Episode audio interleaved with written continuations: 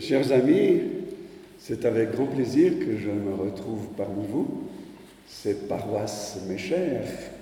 Quand on y passe quelque temps, on s'en souvient avec bonheur et on se réjouit de retrouver les amis qui y sont. Avant de méditer la parole, nous prions. Seigneur, nous sommes face tous les jours, face et nous entendons des nouvelles qui nous touchent au plus profond. Nous voyons ces gens affamés, abusés, agressés dans leur personne, des femmes, des enfants, des pauvres. Nous en sommes choqués et sans voix. Aussi, nous avons besoin que tu nous éclaires par ta parole. Conduis-nous par ton esprit dans la méditation de ton évangile, afin qu'il fortifie et illumine notre foi. Ouvre nos intelligences et nos cœurs pour que ta parole ait la liberté de nous toucher au plus profond de notre être. Amen. Euh, depuis plusieurs mois, j'étudie attentivement l'évangile de Marc. Et parmi beaucoup de choses qui m'ont frappé, c'est celle de la place que Jésus donne, ou que l'Évangile donne, aux enfants et aux femmes. C'est remarquable de voir qu'à plusieurs reprises, Jésus met en exemple les enfants. Il, il dit Laissez les enfants venir à moi. Il leur témoigne de la tendresse et les bénit. Il dénonce aussi les attitudes scandaleuses de certains comportements à leur égard avec la plus grande sévérité. D'autre part, à trois reprises dans cet évangile, on le voit guérir des enfants. Un enfant qui est pris dans une maladie, mais aussi dans une relation problématique avec ses parents. Alors le texte que nous avons lu, j'en ai proposé plusieurs à Marc, et Marc m'a dit, oh, j'aimerais que tu prennes celui-ci. Eh bien, ce texte concerne une jeune fille et une femme adulte. Ce sont deux récits qui s'imbriquent l'un l'autre, très différents, deux récits qui sont écrits comme en miroir, l'un renvoyant à l'autre. Nous l'écoutons.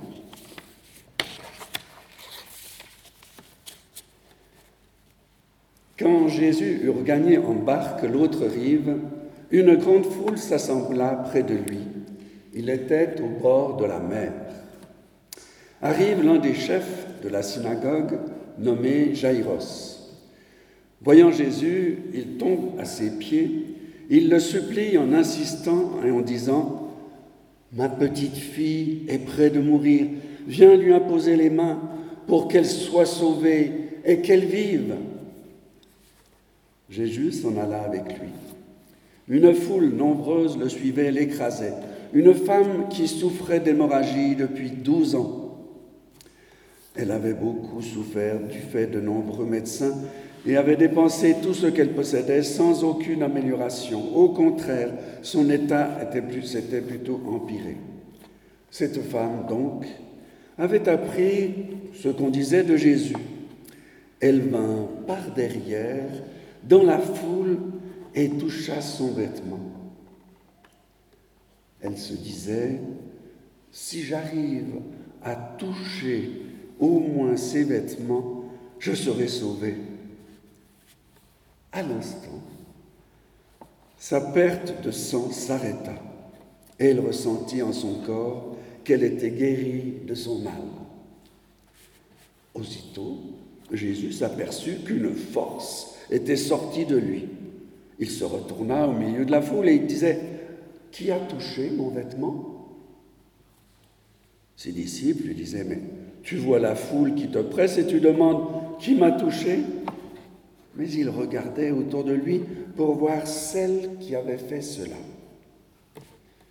Alors la femme, craintive, tremblante, sachant que ce qui lui était arrivé, vint se jeter à ses pieds elle lui dit toute la vérité. Mais lui lui dit, ma fille, ta foi t'a sauvée. Va en paix et sois guérie de ton mal. Il parlait encore quand arrivent de chez le chef de la synagogue des gens qui disent Ta fille est morte, euh, pourquoi ennuyer encore le maître? Mais sans tenir compte de ces paroles, Jésus dit au chef de la synagogue Sois sans crainte, crois seulement. Et il ne laissa personne l'accompagner, sauf Pierre, Jacques et Jean, le frère de Jacques. Ils arrivent à la maison du chef de la synagogue. Jésus voit l'agitation de ces gens qui pleurent et poussent de grands cris. Il entre et il leur dit, pourquoi cette agitation et ces pleurs? L'enfant n'est pas morte, elle dort. Et il se moquait de lui. Mais il met tout le monde dort et prend avec lui le père et la mère de l'enfant et ceux qui l'avaient accompagné. Il entre là où se trouvait l'enfant. Il prend la main de l'enfant et lui dit Talita cum, ce qui veut dire Jeune fille, je te le dis, réveille-toi. Aussitôt la jeune fille se leva et se mit à marcher, car elle avait douze ans. Sur le coup, ils furent tous tout bouleversés. Jésus leur fit de vivres recommandations pour que personne ne le sache. Il leur dit de donner à manger à la jeune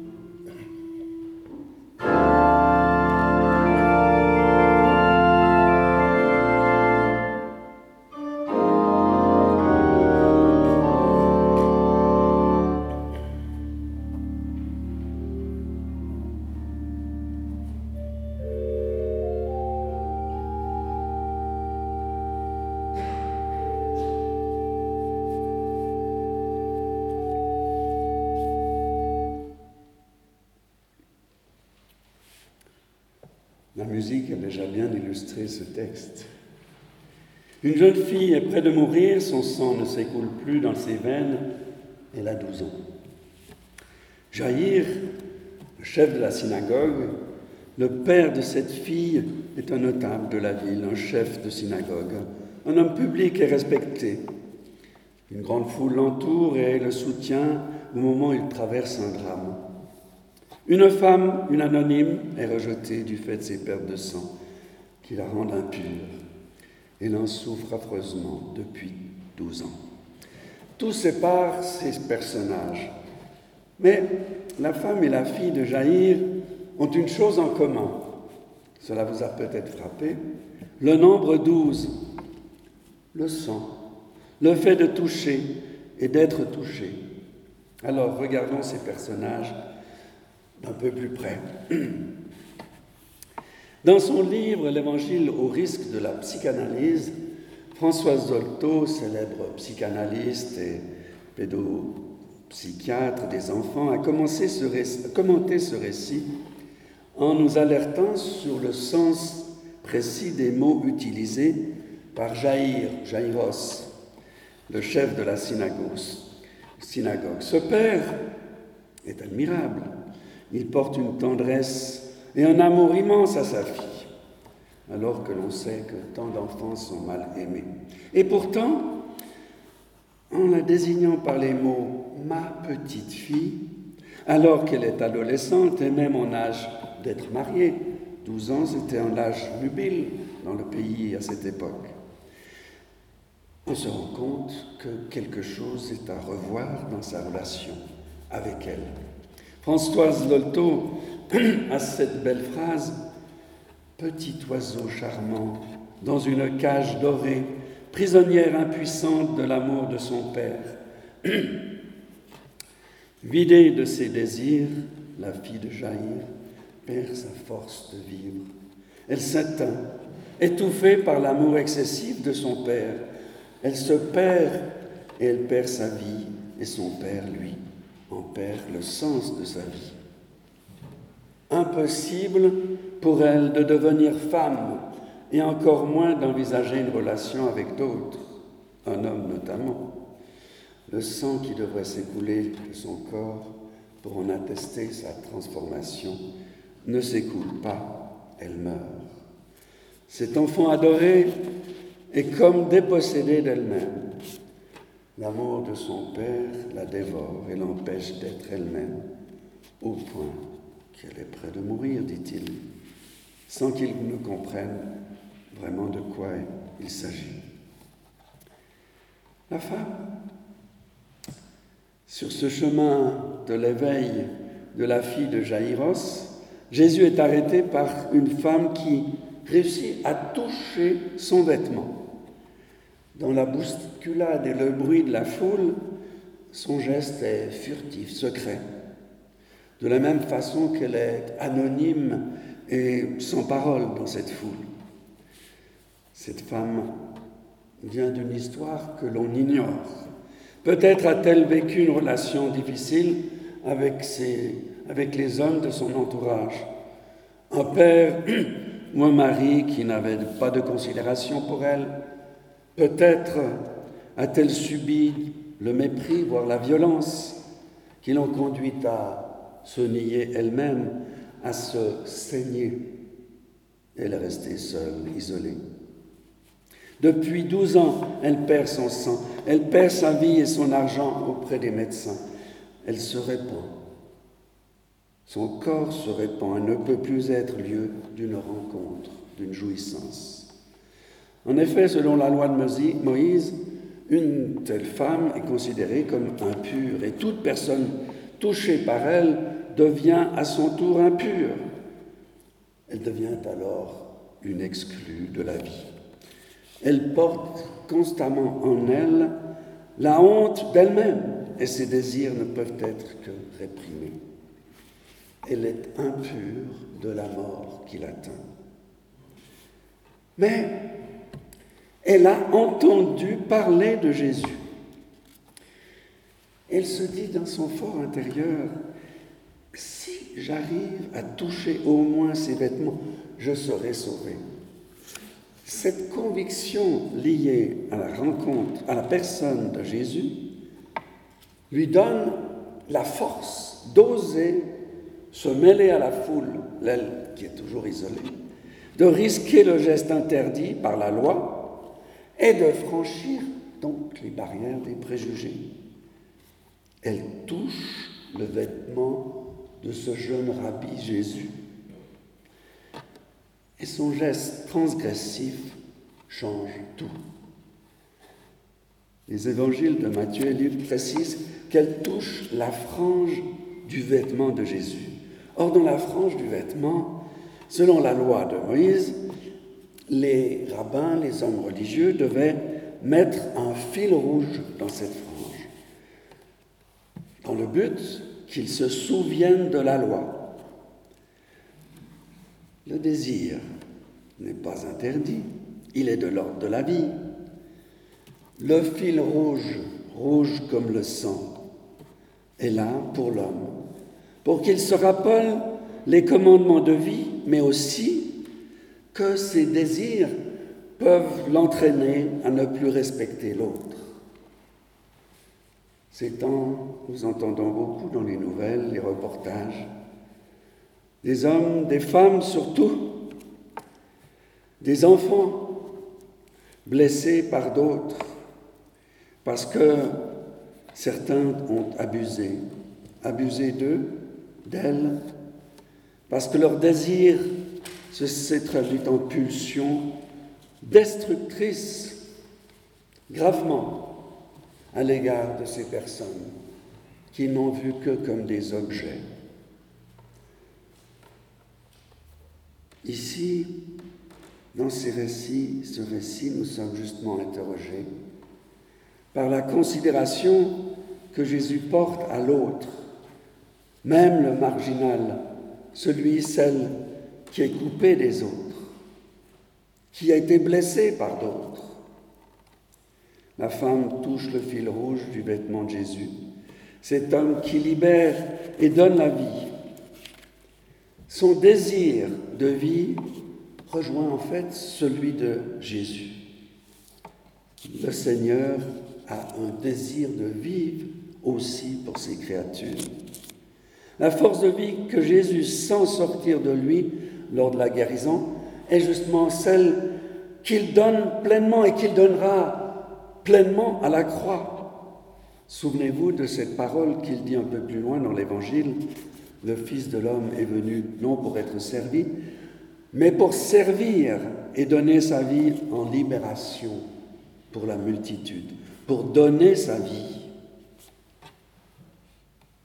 La femme, prise de panique dans tout son corps lorsqu'elle est appelée à sortir l'anonymat, elle entend, mais cette parole extraordinaire de la part de Jésus. Fille ou ma fille, ta foi t'a sauvée. Il ne dit pas, je t'ai sauvé, mais ta foi t'a sauvé. Va en paix et sois guérie de ton mal. Fille, ne dis pas ma fille dans texte, c'est fille. Parce que désormais, toi qui étais exclu, rejeté, tu es fille de Dieu, tu es de la famille de Dieu.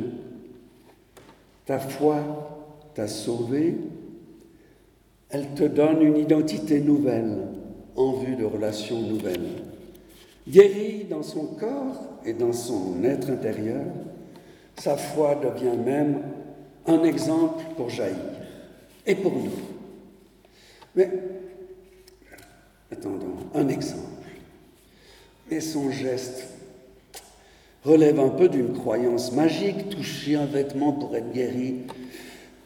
Comment Jésus peut-il qualifier ce geste avec le mot de foi? Elle n'a pas suivi son enseignement, elle n'a pas de connaissances bibliques comme Jaïr, le chef de la synagogue. Comment peut-elle être un exemple de foi pour nous protestants réformés qui sommes souvent critiques à l'égard de ceux qui ont des croyances un peu bizarres? Peu élaboré. Jésus reconnaît son geste et lui donne la qualifie de foi. Il reconnaît son geste parce que cette foi est désir de vie. Elle a touché le fil rouge de la loi qui dit J'ai mis devant toi la vie et la mort, choisis la vie avant que tu vives. Elle a choisi le désir de vivre. La question que je nous pose, sommes-nous, nous aussi, des témoins de délivrance? Nous sommes plutôt des gens discrets comme protestants, mais je suis sûr que nous connaissons aussi pour nous-mêmes déjà des délivrances, des moments de renouveau intérieur qu'il ne faut pas cacher. Dans la mesure où nous nous approchons du Christ, que nous nous laissons toucher par lui dans l'intimité de notre être, alors il se passe quelque chose en nous dont nous pouvons rendre témoignage. Je nous encourage à cela. Notre Église a besoin de vivre un témoignage vivant auprès de nos concitoyens, nos proches, nos voisins.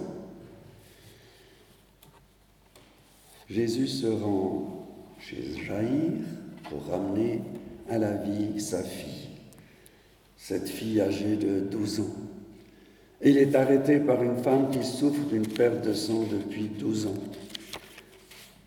J'ai insisté sur ce 12 ans, ce n'est pas une simple coïncidence.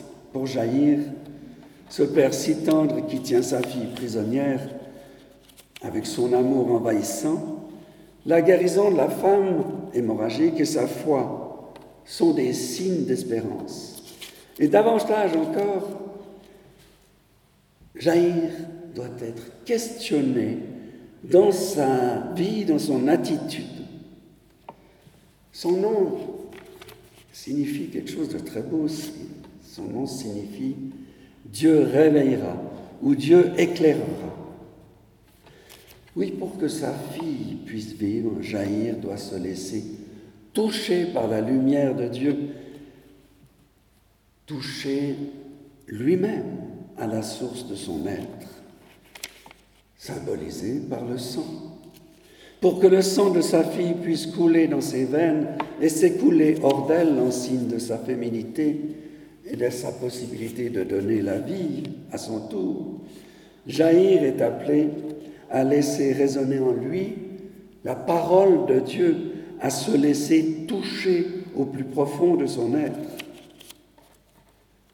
La parole que Jésus dit à la femme, ta foi t'a sauvé, peut maintenant éclairer Jaïr, pour qu'il puisse parler de sa vie autrement, qu'il puisse chasser cette peur qu'il a, cette peur, cette angoisse de l'avenir. Ici, on le voit bien, le savoir de la médecine n'y peut rien. En effet, la source du mal n'est pas de l'ordre du savoir, mais de l'ordre de la parole de Dieu qui touche l'être en profondeur. Oui, c'est à la source de notre être, là où ça fait mal, là où l'on n'en veut pas être touché, c'est là que la parole de Dieu vient nous toucher pour changer en nous ce qui fait mourir ou ce qui est des fois déjà mort. Jésus aurait-il trop tardé avec euh, cette femme alors que justement on vient d'annoncer ta fille est morte Nouvelle assortie d'un conseil qui respire le reproche. Pourquoi ennuyer encore le maître? La foule ne sait rien dire d'autre que la fatalité de la mort. Mais Jésus ne se laisse pas arrêter par le fatalisme. Il dit à Jaïr cette parole essentielle qui doit désormais éclairer sa vie. Sois sans crainte, crois seulement.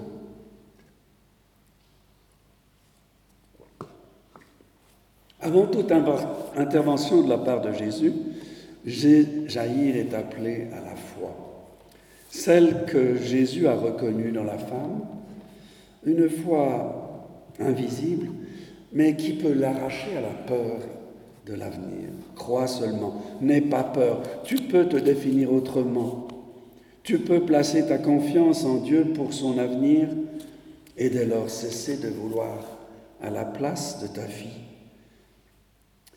nous qui sommes parents, grands-parents, nous comprenons bien l'ampleur et la difficulté de la confiance à donner à nos enfants, parfois, pas toujours.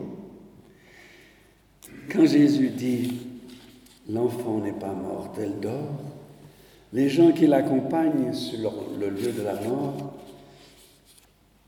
vont voir par curiosité. Il s'agit d'écrire on pourrait leur prêter ces mots. Arrêtez, il n'y a plus rien à faire, on ne peut plus rien contre la mort.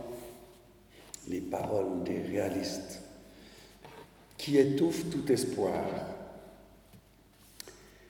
Pour tenter de maîtriser leur propre angoisse, ils se moquent de Jésus. Jésus n'en tient pas compte. Pour lui, cette foule ne peut pas entrer dans l'intimité de la foi. Tout le monde dehors. Jésus entre dans la maison avec le Père et la Mère. Cette fois, la Mère est présente. Avec trois disciples, Pierre, Jacques et Jean, qui seront aussi les témoins de Jésus transfiguré sur la montagne. Jésus saisit la main de cet enfant. Elle est morte. Et donc, toucher un mort, une morte, c'est devenir impur soi-même aussi, selon la loi. Jésus lui dit, Talita ce qui veut dire jeune fille, je te le dis, réveille-toi. Ce sont les termes mêmes utilisés par l'Évangile pour dire la résurrection. Et il ne dit pas ma petite fille, il dit jeune fille, un autre terme qui reconnaît à cette jeune fille, à cette fille, qu'elle est maintenant femme, en mesure de même d'être mariée. Réveille-toi. Et aussitôt la jeune fille se leva, autre mot utilisé pour parler de la résurrection de Jésus. La jeune fille s'éveille et découvre le couple de ses parents réunis. Un autre homme, Jésus, qui lui prend la main, et trois hommes qui sont en face d'elle. Donnez-lui à manger, dit Jésus. Peut-être qu'elle souffrait, on pense, d'anorexie au point qu'elle est en train de mourir. Donnez-lui à manger. N'envahissez plus ses désirs, répondez à ses besoins, mais donnez-lui la liberté de vivre. Oui, Jésus a redonné vie à une femme adulte et à une jeune fille. Le sang s'est arrêté de couler pour la première, il s'est mis à couler pour la seconde. Sauvées, elles peuvent être à nouveau désirées, désirantes et désirables. Quant au chef de la synagogue, il est transformé ou appelé à être transformé dans sa relation avec sa fille. Et je pense qu'une des leçons de ce récit, c'est que nous sommes appelés à revisiter aussi nos relations, notamment dans nos familles, en nous laissant toucher par le Christ, pour que nous voyions les autres autrement. Et nous pouvons aussi prier pour tant d'hommes et de femmes, d'enfants, blessés au plus profond de leur être par ceux qui ne les ont pas respectés. Oui, ce récit nous donne la possibilité de vivre comme un arrachement à notre chaos intérieur, à vivre une recréation de notre personne. Et aussi à être dans l'espérance que Dieu ressuscite en nous la vie et nous promet, après notre trépas, la vie avec Dieu. Amen.